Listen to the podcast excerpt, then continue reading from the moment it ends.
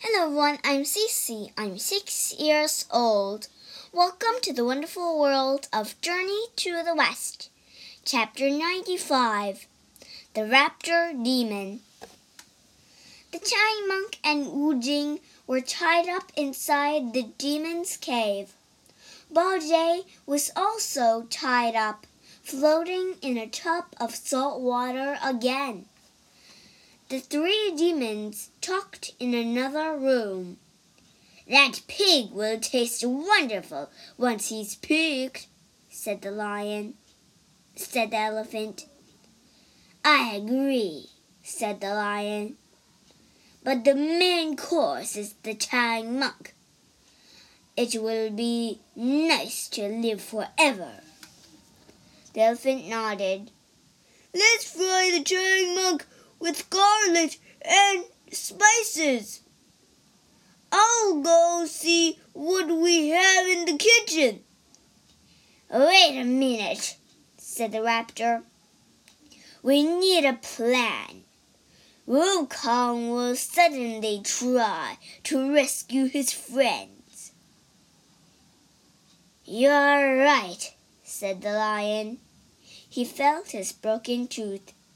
I don't want that to happen. The elephant looked at his bruised trunk. Me neither. Well, this time I have a plan, said the raptor. We'll start a rumor. We'll tell every demon nearby that we've already eaten the Tang monk. When Wukong hears that, he'll give up hope and leave the area. Brilliant, said the lion. The elephant smiled. It's a perfect plan. Wukong sat next to the road, thinking about what to do. Those demons kept tricking me, the monkey said to himself. Well, no more. I'll go into that cave and rescue my friends. When the demons I'll clobber them with my iron bar. Even if they cry and promise not to hurt us, I won't believe them. The monkey stood up. He saw two fiends coming down the road. I wonder who they are, thought the monkey. He hid behind a rock and waited for the fiends to pass by. Those demons are lucky, said one fiend. Yep, said the other. They ate the Tang monk, and now they'll live forever, said the first fiend. He sighed. it would be nice to live forever. Yep, said the other fiend. The two fiends continued along the road. Wukong was heartbroken. Tears poured from his eyes. I failed you, Master. I can protect you, and now you'll never reach the Western Paradise. Wukong buried his head in his hands and cried for a long time.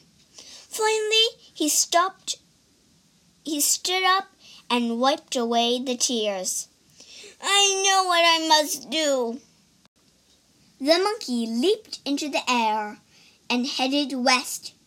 He arrived at the Thunderclap Monastery, and a guard let him enter. Wukong went before Buddha and bowed.